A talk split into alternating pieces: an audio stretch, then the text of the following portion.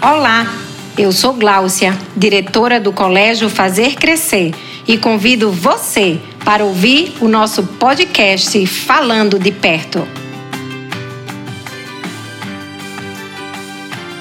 Olá, bem-vindos a mais um episódio do nosso podcast Falando de Perto. Hoje a gente está aqui reunido com uma equipe bem legal, bem interessante, que em breve eles vão se apresentar aqui para gente, trabalhando o tema A Mente Sequestrada, Vícios Digitais à Luz da Neurociência. A gente está recebendo aqui como convidado ele que é biólogo, neurocientista clínico, psicoterapeuta e educador, Ricardo Marques. Oi, pessoal. Eu sou o Ricardo, que o Ian acabou de apresentar, né? E fui convidado com muita honra, me sinto muito honrado para estar tá aqui conversando com vocês a respeito de um assunto tão premente, né, um assunto tão atual e que tem trazido uma preocupação bem considerável para a cabeça de muitos pais, muitas famílias, muitos educadores. E a gente vai bater um papo sobre isso para saber o que é que a gente faz a respeito, como a gente se posiciona melhor e também para entender melhor o fenômeno. Perfeito, Ricardo. É, como eu sou professor de história aqui no Colégio Fazer Crescer, a gente vai passar por uma breve linha, só para a gente contextualizar um pouco do como chegamos a algumas dessas questões que a gente enfrenta hoje. É, ao longo da história, o ser humano lutou muito para desenvolver tecnologia.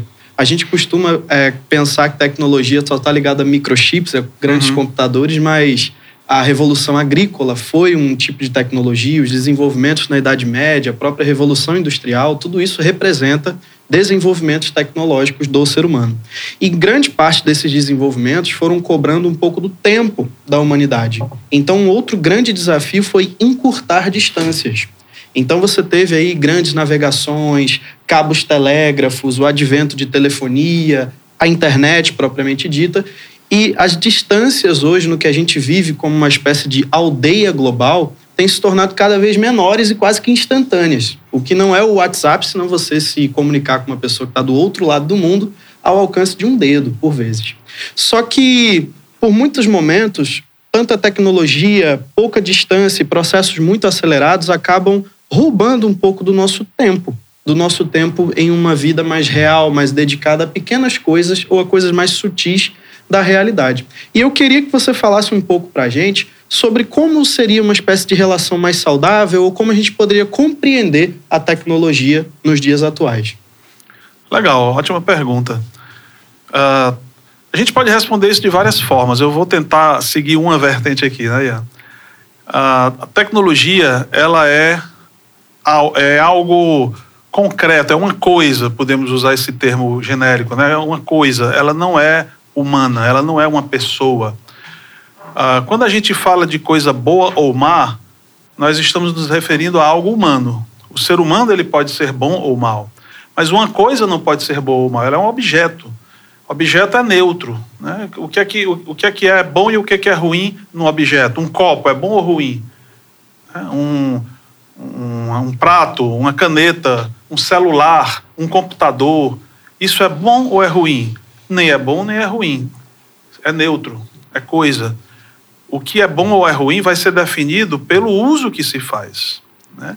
Então a, a, tecnologia ela tem essa característica. Ela pode ser um, um, benefício ou ela pode ser um malefício. Você, Ian, que é da área de história, né? Você sabe muito bem que a história é repleta disso. Você falou da, da evolução tecnológica ao longo do tempo. E essas tecnologias, muitas dessas tecnologias foram extremamente benéficas para a humanidade. Mas algumas tecnologias benéficas também foram usadas para o mal. Então, o que é que está por trás? O homem. Sempre o homem. Tanto na criação da tecnologia como na aplicação dela. E na hora que vai aplicar é que faz toda a diferença. Essa é a realidade que nós vivemos. Né? A realidade não é a tecnologia em si. Ela é um componente da realidade. A realidade mesmo é o que o ser humano faz. Então a gente, quando olha para as tecnologias, principalmente para as novas tecnologias, que é o tema mais, mais próximo aqui da, da gente, né, do que a gente está querendo conversar, quando a gente olha para as novas tecnologias, nós temos a tendência de enxergar os polos, os extremos. Há aqueles que veem nas novas tecnologias só coisa boa, é uma visão romântica, é incrível o que as novas tecnologias estão fazendo, elas estão é, melhorando tudo para a gente, tudo está se tornando mais fácil, tudo está se tornando é, mais incrível, né? E, e, e as pessoas se apaixonam e mergulham de cabeça nessas tecnologias. Essa é uma visão num extremo. No outro extremo está aqueles que negam a importância dessas tecnologias, que dizem que é, são coisas do diabo, a tecnologia não presta, a gente tem que se afastar dela é outro radicalismo. E onde é que está a verdade? Né? A realidade é para estar ligada com a verdade. E a verdade é qual? Eu acredito que ela está no equilíbrio de enxergar os dois extremos e dizer eu não preciso estar nem em um nem em outro. E esse equilíbrio é dado por quem? Pela tecnologia? Não, o equilíbrio é dado pelo homem. O que cria e o que usa a tecnologia. Então, esse é um ponto de partida que eu acho que a gente pode construir hoje a nossa conversa em cima desse ponto de partida: o homem e o uso da tecnologia. E, e isso que você está falando, Ricardo, é bem interessante da gente pensar, né? É, também pelo que o, o, professor Ian coloca, né? De como as tecnologias foram chegando na história Antes, a gente, para acessar um computador, a gente tinha que ir até um lugar e aí ter toda uma estrutura. Se o, o cabeamento tivesse ok, joia, a internet estava lá. E agora não é assim, né? E aí a gente tem é, a facilidade do celular que porta a internet, você leva para qualquer lugar, o seu computador, você coloca ali um, um chip, conecta ou transfere a, a internet, e aí roteando você vai conseguir isso também de qualquer lugar. E os benefícios, eles são inúmeros, né? Pensar que antes uma cirurgia é, não poderia ser é, realizada sem a presença física do médico, hoje a gente sabe que existem cirurgias que são realizadas, inclusive, à distância, né?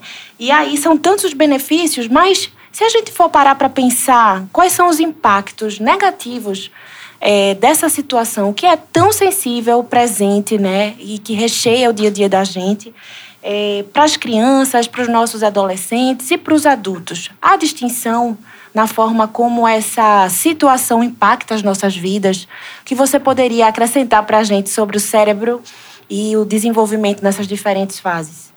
Legal, só tem pergunta boa hoje aqui, né? é, existe uma diferença importante entre o, o, no impacto que as novas tecnologias, ou pelo menos uma parte dessas tecnologias, não é qualquer tecnologia que nós estamos falando também, mas existe uma diferença importante no, no grau de impacto negativo que pode acontecer no cérebro em diferentes faixas etárias.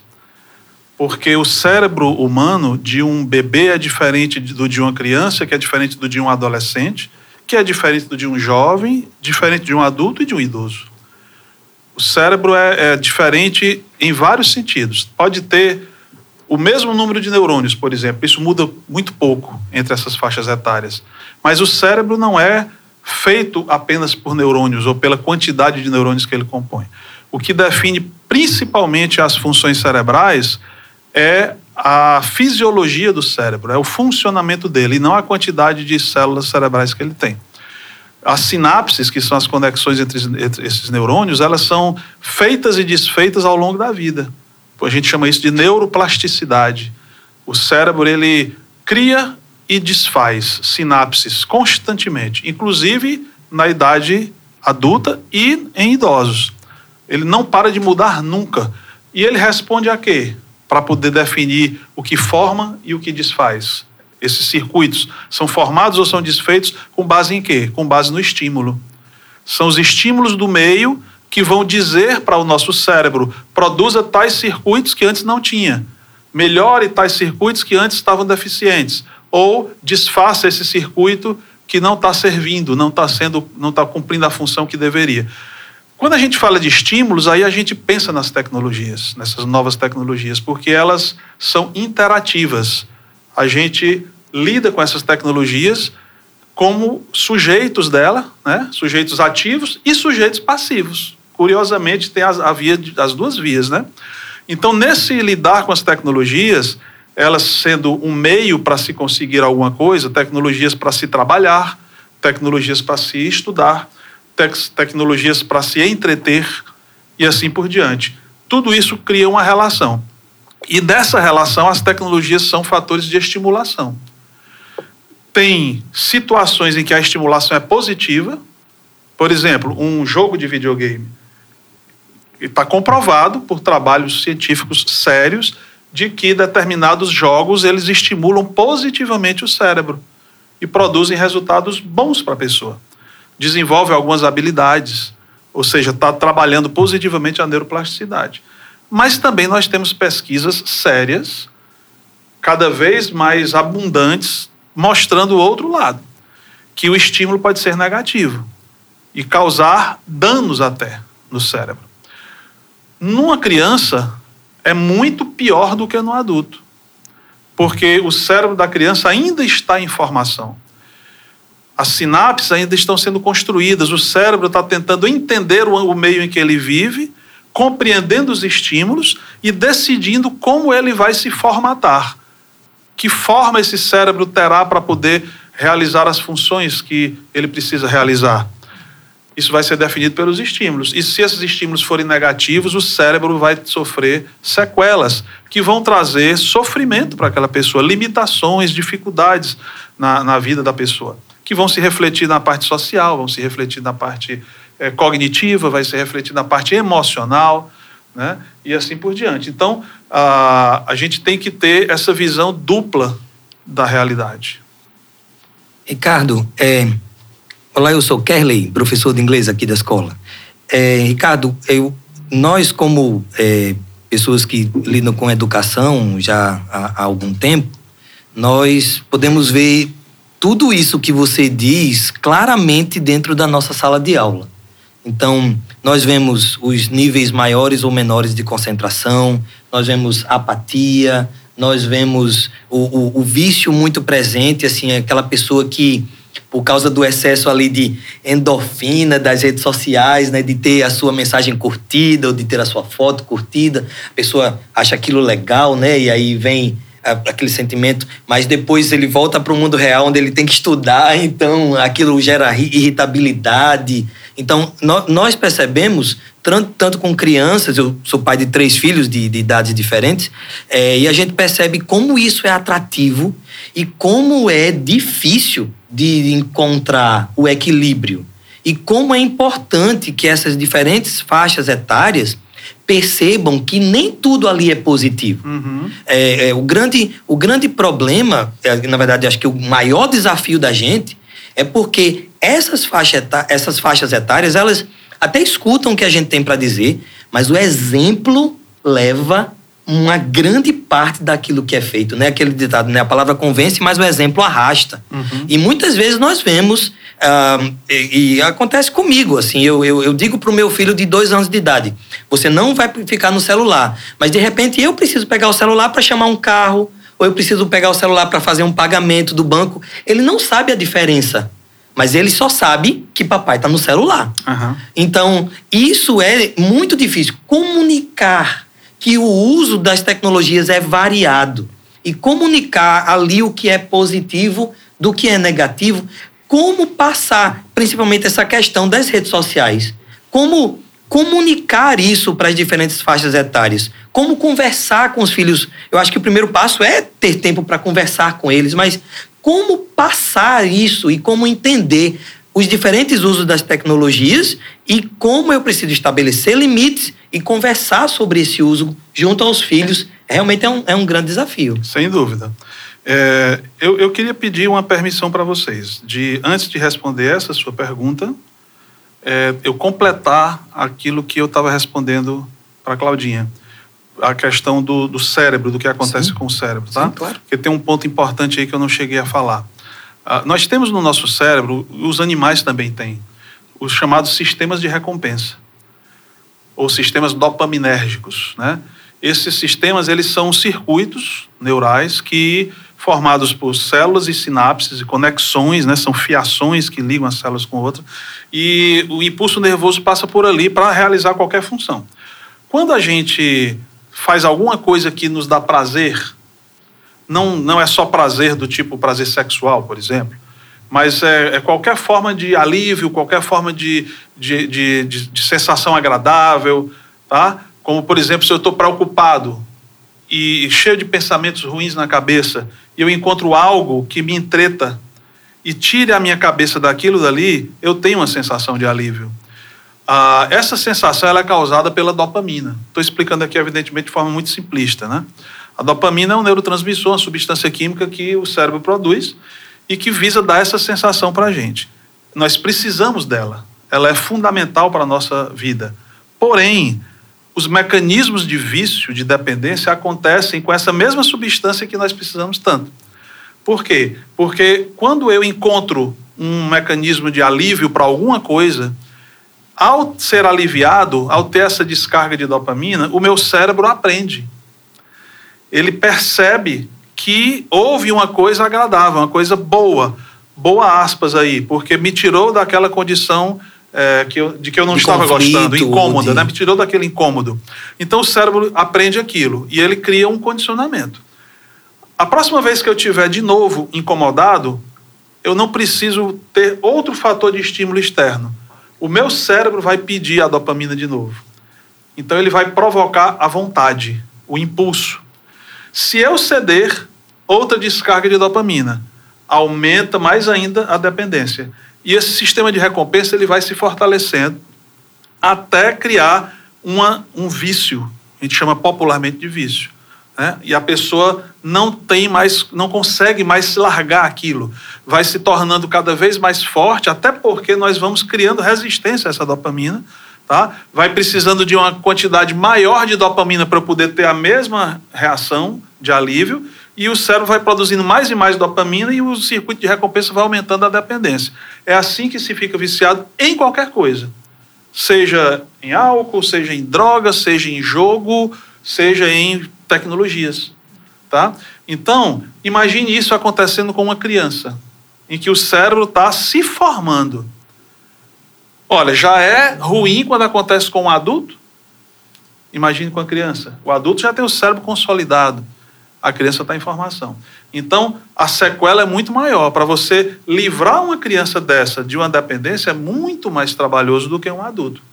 Hoje nós temos no mundo milhares de clínicas de internação. Né? A Coreia do Sul e a China foram os países pioneiros com clínica de internação.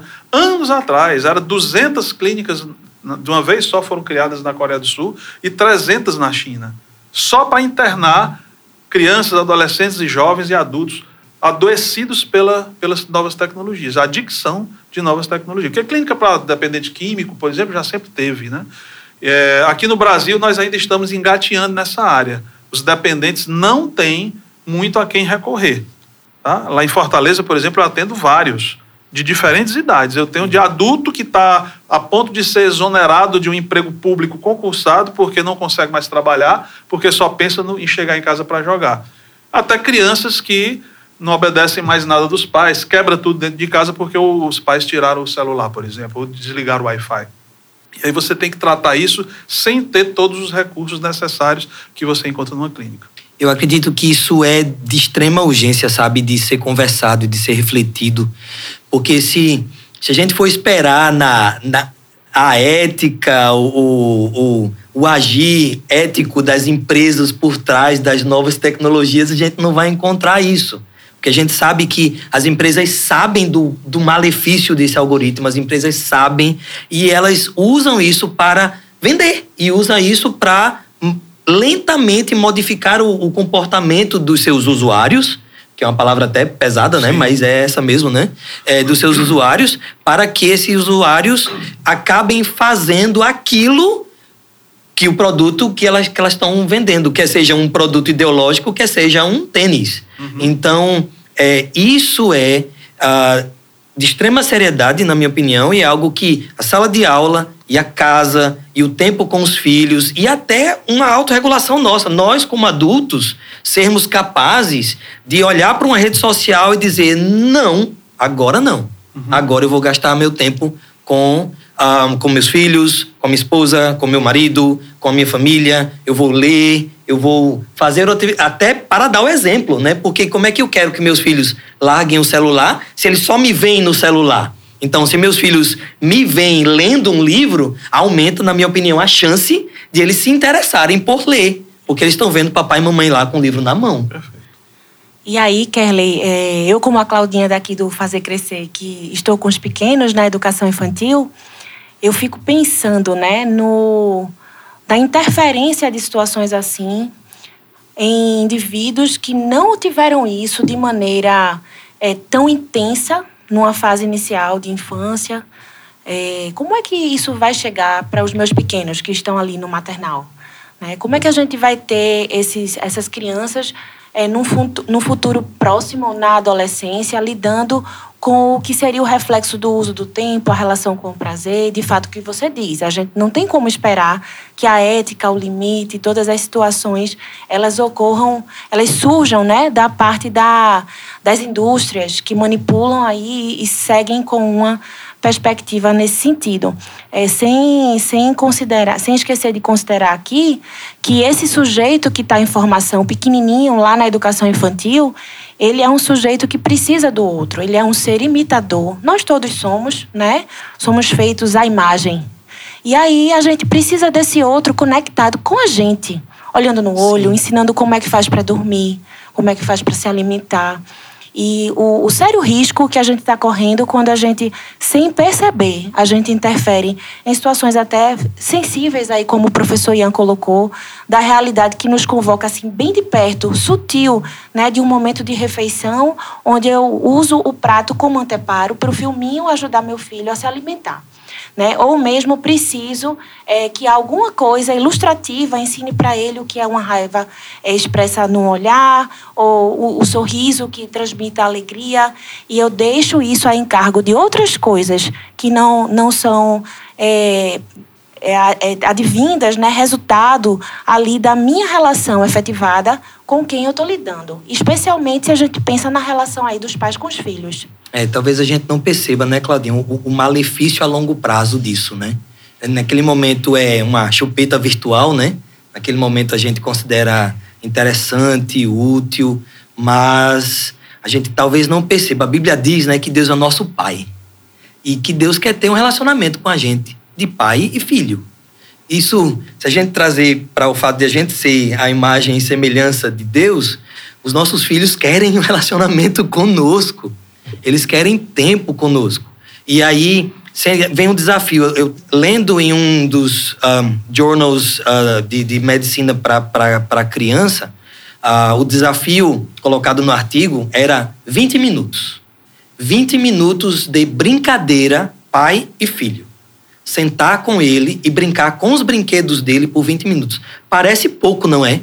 Mas eu tenho certeza que você ouvindo a gente agora, você sabe que 20 minutos por dia é um desafio.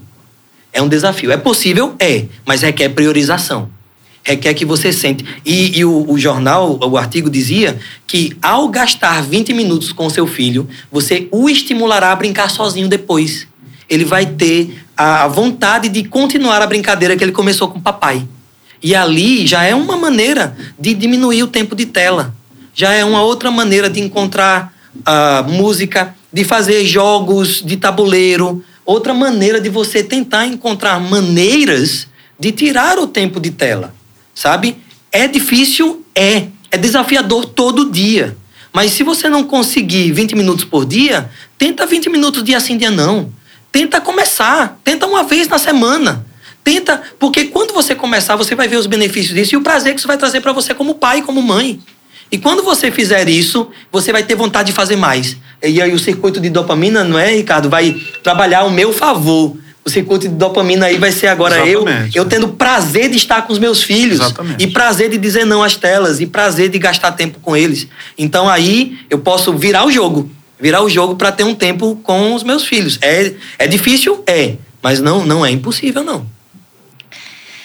É isso, Kelly. Eu estou aqui ouvindo tu falar sobre todas essas questões, né, tão importantes, tão sensíveis é, nessa rotina de família. E me chamou muita atenção antes da tua fala quando o Ricardo falou desses impactos é, nessa formação do cérebro, né? E essas crianças, esses adolescentes, eles estão numa fase diferente do adulto na sua formação, no seu desenvolvimento. E a gente tem percebido, eu na minha vivência aqui no Fundamental, eu faço parte aqui da, da do setor de psicologia do ensino fundamental aqui da escola, É, então, a gente tem percebido quantos sintomas referentes à desatenção têm se apresentado nos nossos alunos. Muitas vezes, alunos que não têm diagnóstico é, de algum transtorno de aprendizagem, mas no dia a dia, na rotina, é, eles apresentam esses sintomas, né? Isso nos chama muita atenção, né? O que é que está ocasionando isso? O que é que está trazendo esse nível de desatenção é, tão presente na vida de tantos alunos, né? Nessa fase. Muito bem. Eu entendi que essa pergunta é para mim, né? É para você, Ricardo. tá certo. É, é difícil a gente rastrear as causas de qualquer dificuldade cognitiva ou emocional, por exemplo, né, ou mesmo comportamental, para a gente afirmar categoricamente foi essa causa que fez com que a, a criança desenvolvesse um, uma, uma desatenção ou algo do tipo. Mas as pesquisas têm mostrado que uma das causas, indiscutivelmente, tem sido a, o mau uso das novas tecnologias e alguns conteúdos que essas novas tecnologias trazem. É, então, por exemplo, a gente tem conteúdos de desenhos animados, de filmes, temos conteúdos de jogos, temos conteúdos em redes sociais e na internet como um todo. E alguns desses conteúdos, é claro que existem os conteúdos maravilhosos, né, que fazem bem, mas alguns desses conteúdos eles são realmente prejudiciais, inclusive para a atenção. Uma pesquisa que foi feita anos atrás, muito curiosa, que fizeram com um desenho animado do Bob Esponja. Não é o Bob Esponja em si, mas é de, são desenhos naquele estilo. Tá? Então pode ser qualquer outro do mesmo estilo. Qual é a característica do desenho do Bob Esponja? É um desenho frenético, acelerado, é tudo muito corrido, muita gritaria, muito nervosismo né, e tal. E as crianças entram naquele clima. Essa pesquisa ela assustou os próprios pesquisadores. Eles fizeram um trabalho com crianças de 4 anos e verificaram como é que elas reagiriam se elas tinham alguma mudança comportamental, cognitiva ou emocional, se submetendo a determinados tempos, intervalos. Eles testavam tanto tempo, depois mais tanto tempo, depois mais tanto tempo do desenho Bob Esponja. Poderia ter escolhido outros desenhos. Resultado da pesquisa: nove minutos de desenho Bob Esponja eram suficientes para provocar déficit de atenção e de concentração nas crianças. E reduzir o aprendizado e o desempenho em testes, que eles normalmente tinham um desempenho melhor quando não tinham assistido esse desenho. Claro, depois volta ao normal. Porque você assistindo nove minutos de desenho animado frenético, você não vai ficar é, com dificuldade para o resto da vida. Mas o problema é que ninguém assiste, primeiro, nove minutos de desenho. As pessoas assistem horas. Segundo, não se assiste uma vez, se assiste centenas de vezes ao longo de muito tempo, de anos, né?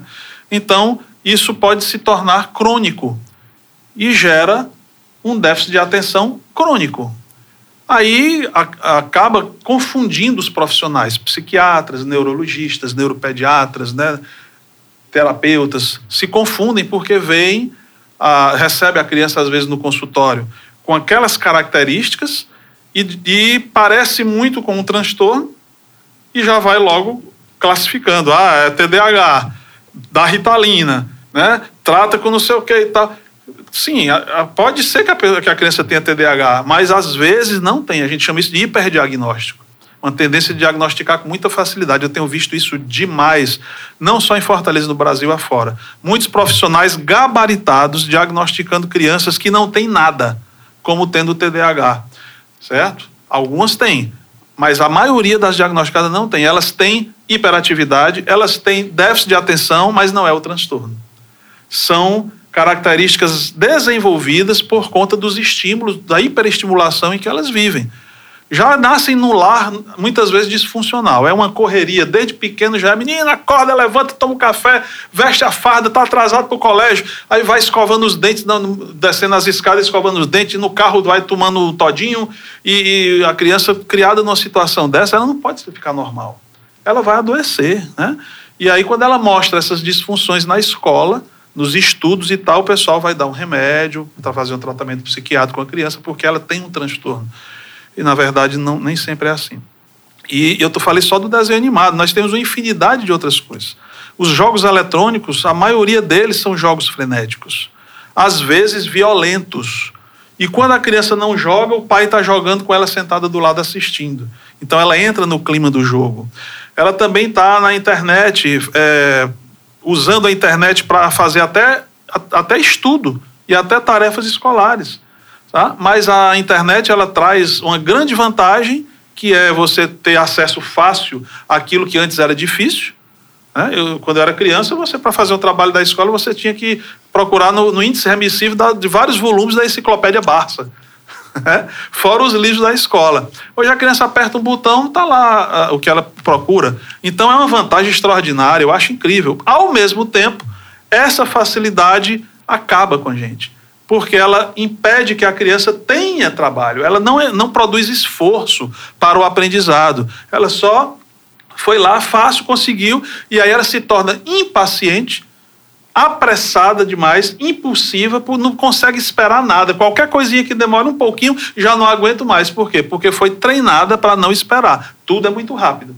Então, todas essas coisas vão contribuindo para afetar a cognição da criança, né? afetar o estado emocional. E isso reflete também na escola. A escola recebe a criança assim e diz: Meu Deus, o que é que eu faço? Né? O que é que eu faço? Você pode contratar todos os melhores profissionais que tem, mas a realidade é muito cruel. É um, um bocado de crianças que são vítimas, na verdade, né?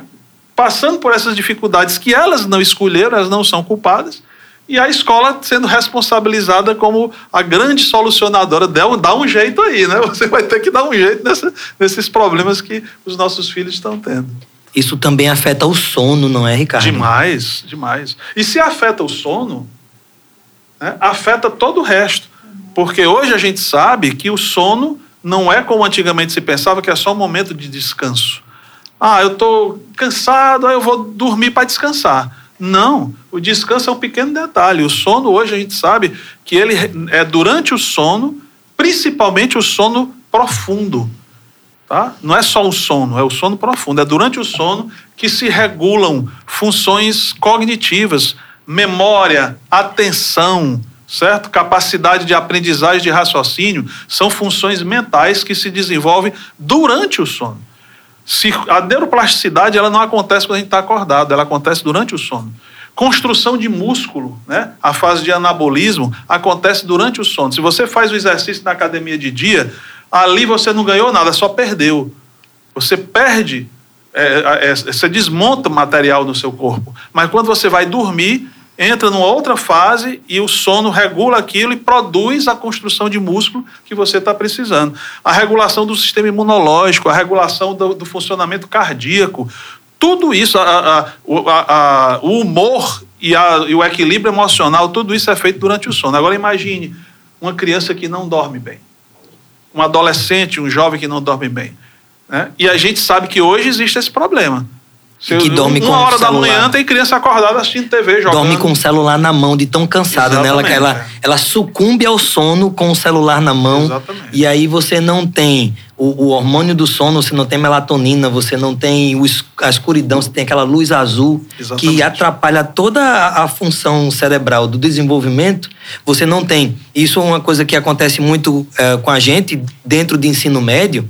Você, uh, nós somos, a equipe de professores aqui sabe muito bem, às vezes você tem conceitos abstratos que uh, você está ali na memória de curto prazo e você quer transformar aquilo em memória de longo prazo, mas se você não tem um sono de qualidade, você não consegue. Não tem como. Você não lembra. Você teve a aula, você entendeu naquele momento, você aprendeu aquele conceito lá de física, de química, mas como a sua mente sequestrada já já foi embora, já desviou para outra coisa, então uhum. o cérebro não transforma aquilo em memória de longo prazo e aí ele não vai conseguir realmente ter aprendizado. E aí vem o déficit de, de aprendizado.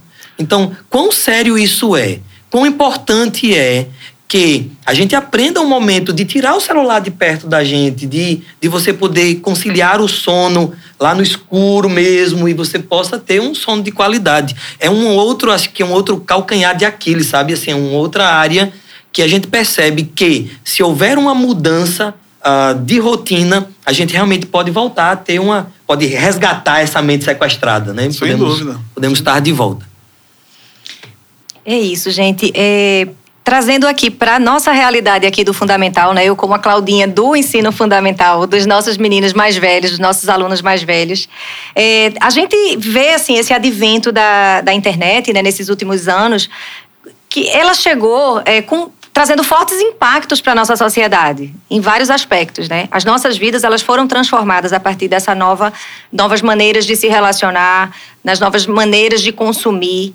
E a gente percebe também que há uma grande mudança no que tange a vida profissional. E se fala, né, a gente escuta muito falar e a gente discute muito as questões relacionadas às profissões do futuro. E muitas vezes chega para a gente algumas famílias que se colocam mais permissivas com esse uso é, mais livre de internet, de redes sociais, das redes sociais, como algo que vai favorecer, na verdade, o desenvolvimento dessas habilidades que serão necessárias para essas profissões do futuro. Então, o que seria mais adequado, né? Quais seriam, quais seriam essas habilidades que realmente são importantes para essas profissões do futuro? Ok. Uh, é claro que a tecnologia é um caminho sem volta. Sempre foi, na verdade. Como o Ian falou, a tecnologia não é de hoje, né? Mas essas novas tecnologias também são caminhos sem volta. A gente não tem como voltar atrás da internet. A gente só pode avançar. Agora, o fato de as, te as tecnologias estarem dominando o mundo é, e, a, e as profissões passarem a depender dessas tecnologias. Eu me lembro quando eu era criança, o meu pai era bancário eu ia buscá-lo no banco, não existia computador. Então a gente entrava no banco, era um salão enorme, parecia um campo de futebol, com centenas de funcionários sentados nas, nas mesas e as calculadoras manuais, a manivela, né, ele puxava aqui, fazia pris, aí rodava o rolinho de papel. E ali eles depois faziam a, a, conferência dos números impressos pelas maquininhas à mão. E se tivesse uma diferença, eu me lembro desse termo, tinha que tirar a diferença do banco. Aí ficava dois, três dias, fim, o fim de semana todo, dormindo no banco para encontrar onde foi a diferença de centavos. Aí a tecnologia chegou. Acabou com isso, não precisa mais. Né? Em compensação, um banco não emprega mais centenas de funcionários, emprega meia dúzia. Tá? Então, a tecnologia faz isso. Hoje nós estamos rumando para um universo cada vez mais tecnológico, aonde quem não acompanhar essas tecnologias não vai achar trabalho. Secretária precisa saber dominar tecnologia, professor precisa dominar tecnologias, né? Pai e mãe precisam dominar tec algumas tecnologias também, né? E assim por diante. Todas as profissões de alguma forma vão estar, estão e estarão cada vez mais vinculadas à tecnologia. Então a pergunta é muito boa. Ah, e agora, então, se a gente está vendo que essas novas tecnologias podem causar alguns danos, algumas sequelas sérias na vida das crianças, adolescentes, futuros adultos. Ah, então a gente vai privá-los disso. E ao privá-los, como é que eles vão ser, se encaixar nesse futuro tecnológico que vai demandar cada vez mais? De novo, aquilo que a gente falou no começo, a necessidade do equilíbrio. O fato de nós termos essa demanda pelas habilidades tecnológicas, que são muitas. Eu acho que não seria o caso aqui de enumerar que habilidades são essas, porque elas são muitas e diversas, né? Mas a, a, o fato de essa demanda ser cada vez maior não significa que as pessoas tenham que fazer isso 24 horas por dia. Deixar de dormir para poder estar tá usando tecnologia, deixar de praticar uma atividade física para estar tá usando tecnologia, deixar de se relacionar socialmente e presencialmente porque está usando tecnologia. Isso não é necessário, isso é um mito que se criou. Tá? Ah, alguns podem argumentar, não, Ricardo, mito é o que você está dizendo aí. Né? É, é, é, isso aí é que é mito, que a gente não tem como escapar disso, não. Tem que mergulhar de cara mesmo e, e viver tecnologia independente dessas consequências. Não, não é verdade. Uma das provas tem outras, mas uma das provas é assim: os grandes e famosos pais das modernas tecnologias, como Steve Jobs, criador da Apple, do iPhone, do iPad, né? Como Bill Gates, criador da Microsoft e, e praticamente, num certo aspecto, o criador do computador pessoal, né? O PC. Puxa, são ícones da tecnologia e outros. Né? O Vale do Silício, onde estão os programadores da Google e, de, e desses jogos todos eletrônicos que a gente está falando aqui das consequências dele, onde estão os grandes gênios da internet.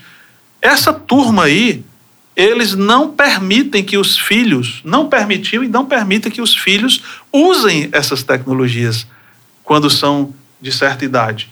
Só a partir de uma certa idade. O, o, o Steve Jobs dizia que ele não permitia que os filhos deles pegassem iPad. Não pode nem chegar perto. Pô, mas é a invenção do cara, da empresa dele. Então os outros podem, os dele não? Não, o Steve Jobs nunca disse para você dar iPad para o seu filho menor de 13 anos. Ele nunca mandou. Ele só disse que o iPad é muito legal e funciona muito bem, e é verdade. Ajuda muito em muitas coisas. Então compre o iPad, certo? Use o iPad, mas ele disse: eu não dou para os meus filhos menores de 13 anos não peguem iPad. Eles vão é, é, jogar bola, eles vão é brincar com jogos de tabuleiro, eles vão é, é, é, correr comigo, eles vão andar de bicicleta. O Steve Jobs, cara, que é o ícone de muitos viciados em tecnologia. Mas ele não era, e ele sabia como isso acontecia e não deixava que os filhos dele se tornassem. O Bill Gates também. Computador aqui em casa, não. Só a partir de uma certa idade. Computador, gente, olha lá atrás, hein? Imagine as coisas de hoje.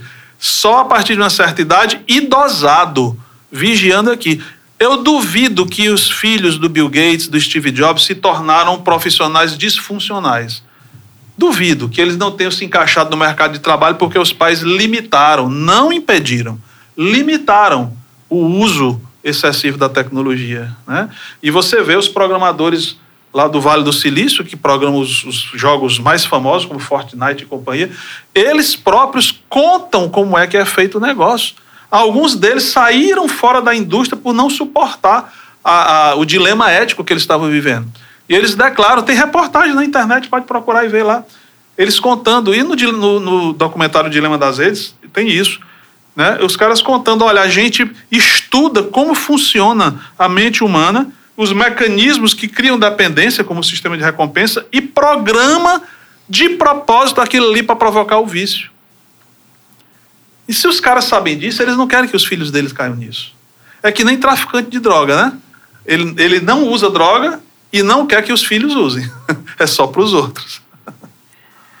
É, pois é, Ricardo, é muito interessante essa sua colocação.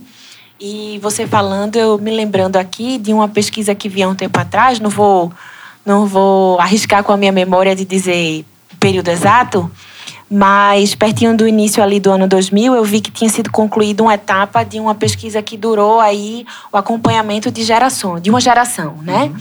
E aí a ideia era entender o que, o que fazia é, a, aquele jovem, né, ingressando no mercado de trabalho ter uma boa resposta ali dentro do trabalho, não ser demitido, ter uma condição de assertividade em relação às escolhas. E aí eles perceberam que existia uma correlação entre essa, digamos, é, possibilidade, né, essa adequação mais confortável é, dos, dos indivíduos que eles tinham um maior, um maior, uma maior quantidade de tempo de mesa junto à sua família nas refeições e não havia uma correlação com o QI. Alguns que tinham QIs, inclusive, mais altos, com índices é, de vivências familiares bem, bem menores, não conseguiam essa mesma é, situação né, de, de tranquilidade nesse ingresso de trabalho. Então, acho que fica uma dica interessante para a gente, inclusive depois dessa é, recomendação aí que surge do próprio Steve Jobs, do cuidado que a gente tem que ter, né, do que é que é, é essencial, do que é que é importante. E lembrando que muitas vezes a gente percebe que nossos filhos aqui e acolá, eles ainda não conseguem discernir completamente, e aí eu digo esse termo, aí eu já repenso completamente qual de nós conseguiria, uhum. né? É, discernir o limite aí para tantas outras coisas, né? Para comida, para o sono, para brincadeira, para o tempo de estudo. Então, por que eu vou ofertar é, antes de conseguir com ele algumas conquistas mais conscientes e mais refletidas do que vai do conhecimento do coração dele, né? É, para que ele se perceba e não se perca nas escolhas que ele faz e a gente faz todo dia, né? Sim, verdade. Ótimas colocações é curioso perceber que é curioso perceber que a gente fazendo uma análise um pouco mais qualificada sobre o dilema das redes, a utilização irresponsável por vezes de tecnologia, um pouco aí de problemas da nossa relação com a tecnologia, a gente tende a, a pendular aí em extremos, né? Então, ou usa-se muito ou acaba acaba se não utilizando mais. E algumas pessoas, às vezes, quando se veem em face de não ter mais o acesso à tecnologia, acabam enfrentando o problema do tédio né, que é sempre muito comum no adolescente, no jovem, dizer que está entediado.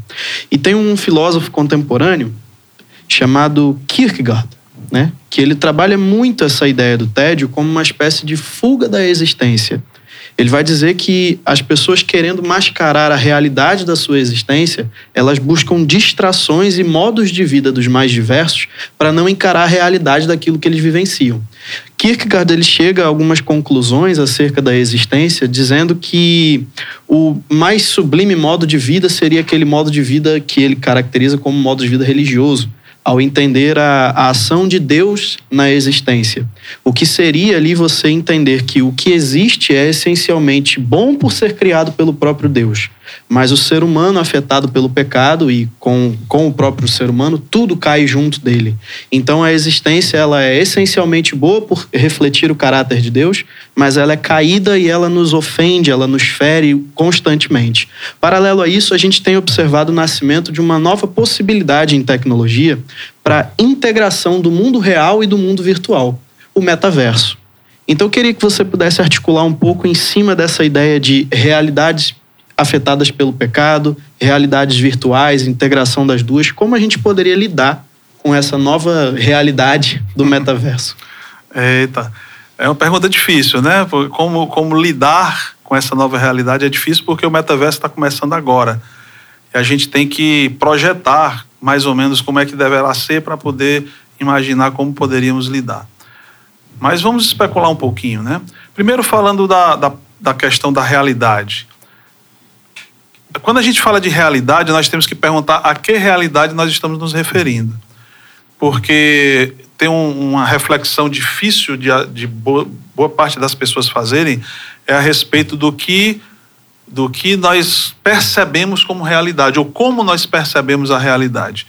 Nós temos uma mente, e essa mente ela é dotada de várias funções e vários recursos, e conectados a essa mente estão os nossos sentidos né? os nossos cinco sentidos, alguns acham que tem mais de cinco, né? então visão, olfato, paladar, tato, audição, esses sentidos eles são captadores de informações e manda essas informações para a nossa mente e a mente processa isso. Então a nossa percepção de realidade depende do que a mente faz com que esses sentidos captam. Se os meus sentidos estão comprometidos, por exemplo, ou um dos sentidos, ou todos, ou se a, os sentidos não estão comprometidos, mas a minha mente tem alguma função de processamento comprometida, por razões diversas, né? É, a minha leitura da realidade será falsa, será equivocada, ou parcialmente ou no todo. Então eu vou criar uma realidade para mim, paralela, em que eu vou acreditar nela, viver naquela realidade, e ela não é a realidade concreta, é uma realidade falsa. Uh, e muitas pessoas tendem cada vez mais, porque a sociedade está ficando mais complicada, e quanto mais complicada a sociedade fica, mais as pessoas fazem isso. A boa parte da sociedade tende a, ao fabricar essas realidades, mesmo de forma inconsciente, a escolher viver nessas realidades, que não é a realidade concreta, real. Né? Viver nessa realidade por quê? Porque a realidade concreta às vezes dói ela machuca de alguma forma, ela traz algum sofrimento, e a gente pode imaginar uma infinidade de razões porque alguém pode sofrer com a realidade concreta. Então a pessoa vai encontrar nessa segunda realidade que ela criou um, uma rota de fuga, onde ela fabrica um, uma, uma realidade que favorece aquilo que ela gostaria que fosse, porque ela não tem força ou coragem ou não sabe como, né? De, de como enfrentar a realidade concreta.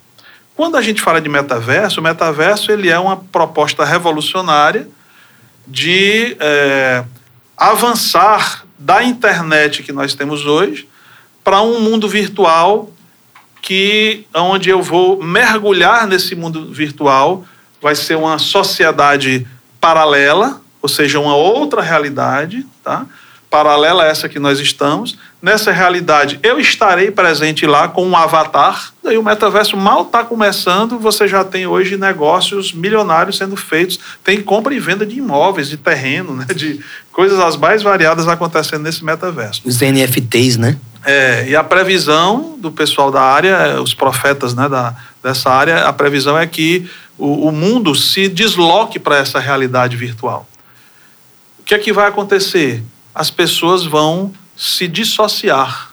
Né? Elas vão se dissociar da realidade concreta cada vez mais e viver lá. Ora, se uma pessoa hoje consegue, mesmo sendo adulto, não só adolescente ou criança, né? mas uma pessoa hoje consegue se deslocar para a realidade, por exemplo, de um videogame e ficar 12 horas 14 horas, alguns ficam dias jogando e morrem. Morrem de infarto, morrem de fome, de, de desidratação. Tem notícias disso aí no mundo, né? Jogando porque não consegue sair daquela realidade do jogo. Eu, eu vi uma notícia de uma criança de 9 anos que ela se urinou jogando Fortnite porque não ficou sentada na almofada urinada porque não conseguia parar de jogar para ir ao banheiro fazer xixi. Né? Então, olha só, a gente viu casos aí de, de, de, de um casal, por exemplo, que o, bebezinho de três meses morreu porque eles não conseguiram parar de jogar e o bebê chorou, chorou, morreu de fome e de sede no berço, dentro do quarto do casal. E o casal jogando os dois. Né? Então, ah, Ricardo, mas isso é esdrúxulo, isso é uma coisa, uma exceção. Por enquanto é exceção. Por enquanto. Mas não, não, vamos pensar nessas coisas absurdas, vamos pensar nas coisas mais menos absurdas. Ainda assim são graves as que têm acontecido. Né? Então imagine, se as pessoas fogem da realidade para buscar alívio, para buscar dopamina, né? É, no jogo de videogame, o que é que vai acontecer no metaverso? Nem sai mais de lá. Certo? Então, é, eu, eu, eu acho fascinante a proposta do metaverso, do ponto de vista tecnológico, né? Para quem gosta de ficção científica como eu, por exemplo, é, é fascinante demais, mas ao mesmo tempo é aterrorizante pelo o grau de problema que também pode gerar nas pessoas. É como a internet. A internet era coisa extraordinária, fascinante, ainda é. Mas ela também trouxe coisas terríveis.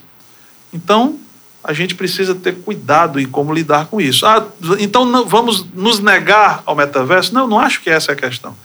A questão, de novo, é a busca do equilíbrio. É possível alguém aprender a lidar com o metaverso de maneira equilibrada sem, sem é, destruir, se autodestruir, né?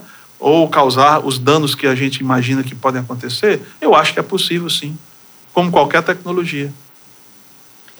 Ricardo, e você, querido ouvinte, deixe-me dar um pouquinho de dopamina. Parabéns por ter ficado até o fim do nosso podcast. Estamos, estamos terminando o nosso podcast. E com certeza, é, se você tem o mesmo sentimento que nós temos aqui, há muito a se refletir, há muito a talvez até mudar, há muito a, a conversar com, com os filhos ou até consigo mesmo, não é? E, e, e parar e pensar é, a Bíblia diz que há tempo para tudo debaixo do céu. Há tempo de, de plantar e de colher, há tempo de dizer sim às tecnologias, porque elas são necessárias, há tempo de dizer não às tecnologias, porque elas podem trazer um mal uh, se mal utilizadas. E, e há tempo de pedir orientação de Deus mesmo, não é, Ricardo? Pedir orientação Perfeito. de Deus é, nesses tempos altamente tecnológicos onde Deus quer que a gente esteja, para que a gente não faça mal ao nosso corpo, à nossa mente, à nossa família e a gente mesmo. Ricardo, que, que orientações finais é, é você podia nos trazer é, para alguém que de repente ouviu tudo isso e se enxergou um pouco nisso, talvez num grau maior num grau menor, mas que está com o coração angustiado, que quer fazer diferente, que quer que quer é, realmente assim ser mais intencional, vamos usar essa palavra, mais intencional no uso apropriado das tecnologias. É, é, como é que a gente poderia? Muito bem. É, é claro que a gente no podcast não pode esgotar o assunto. Não chega nem perto de esgotar o assunto. Né? Verdade. Né? A gente teria que fazer podcast pelo resto do ano todo. Verdade. Talvez todos os dias fazer um para chegar perto de completar um assunto desse. Uh, eu queria dar uma sugestão. Em vez de, de eu citar aqui as dicas para as pessoas é, seguirem, né, ou sugestões e tal, eu queria citar fontes que elas, a que elas podem recorrer tá? e que estão disponíveis para todo mundo. Se você for na internet, você vai encontrar alguns sites uh, que são dedicados só a isso. Muito legal. Dependência de internet e outras tecnologias é o nome de um site. Dependência de internet e outras tecnologias. Entre lá, você vai encontrar cartilhas com orientações. Você vai encontrar é, trabalhos publicados, né, com, dedicados para pais, para escolas, tá? ensinando o uso inteligente das tecnologias e até como buscar ajuda quando tiver com problema. Num site como esse tem tudo. Tem outro também que chama-se dependência tecnológica ou dependência de tecnologia. Não, posso estar enganado agora, não sei qual dos dois. Que também é muito bom e oferece tudo isso também. Tá certo? Ainda é pouco, mas para quem não tinha nada, né? É um começo, então, né? É um começo. Então, eu gosto muito desses sites, dos materiais que eles têm. Tá? Eu acho que isso é mais interessante do que eu limitar aqui meia dúzia de dicas. Todo mundo hoje tem internet. Verdade. Entra lá, olha esses sites, né? usa a tecnologia para o bem, né? E, e, e extrai de lá o que, o que, o que quer. Ah, quer aprofundar um pouquinho mais o assunto, quer conversar comigo, ah, entra em contato comigo, vai lá no meu Instagram, manda uma mensagem, tá certo? Legal. E, e o meu Instagram é, é Ricardo Bemar, ricardo.bmarques, bem facinho. Entra lá e, e, e, manda mensagem, tá bom? A vantagem disso é que você pode adequar a sua realidade, né? Você pode Sim. ver como. Qual é a área que você acredita que precisa melhorar ou que precisa expandir. Exatamente, cada um dentro, dentro do seu contexto, né? E eu queria é, aproveitar aqui para, primeiro, louvar a Deus, né? Louvar a Deus por Ele. Eu acredito que Deus é soberano e Ele tem um propósito para tudo. E quando alguém se levanta numa sociedade tão conturbada, né, lutando com tantas dificuldades, tantas, tantos desafios que essa sociedade nos oferece e também tantas coisas bacanas, né? Mas quando alguém se levanta para trazer um tema como esse, se importando com as vidas, né? se importando com as famílias, se importando com o futuro das pessoas, e aí resolve trazer um assunto como esse e expor isso livremente para as pessoas, dando acesso a elas, né? para poder gerar conhecimento, gerar sensibilização e tal. E fazendo isso, tendo no coração a, a intenção de contribuir para o reino de Deus de forma positiva, né? porque Deus quer o melhor para as pessoas, eu acho isso extremamente louvável. Então, primeiro, eu quero louvar a Deus por Ele oportunizar isso. O fato de nós estarmos aqui hoje conversando sobre essas coisas, eu acho que isso é uma oportunidade que Deus proporciona. E queria louvar a Deus pelo colégio fazer crescer, por ele tomar essa iniciativa, né? De Amém. ter visão, ter sensibilidade e se importar com, com, com o fato. E porque as pessoas estão meio caladas a respeito disso. A gente vê muita coisa na, na no meio acadêmico, né, nos bastidores da, das, das, dos institutos de pesquisa, uh, no, no, meio neurocientífico, psicológico, a gente tem encontrado isso. Mas a grande população está tá, tá sem saber de muitas dessas coisas e está sendo levada pela maré. Então, o, o serviço que o Colégio Fazer Crescer está fazendo é, para o público e a sociedade em geral, ao trazer isso à tona, é impagável. Né? Então eu quero é, elogiar né, e reconhecer essa iniciativa. Amém. É um prazer, então, estarmos aqui no Falando de Perto e que realmente esse bate-papo seja algo que a gente traga para a nossa vida prática. Ricardo, muito obrigado pela sua presença. Obrigado a, a toda a equipe, a Ian, a Claudinha, Ana Cláudia, uh, bom, e a mim mesmo, uh, todos nós que estamos aqui para, uh, para o objetivo de realmente eh, ouvir de Deus o que Deus tem de melhor para a gente, para uma vida equilibrada e uma vida que traga louvor ao seu nome ah, durante todo o, o nosso tempo aqui. Valeu! Obrigado.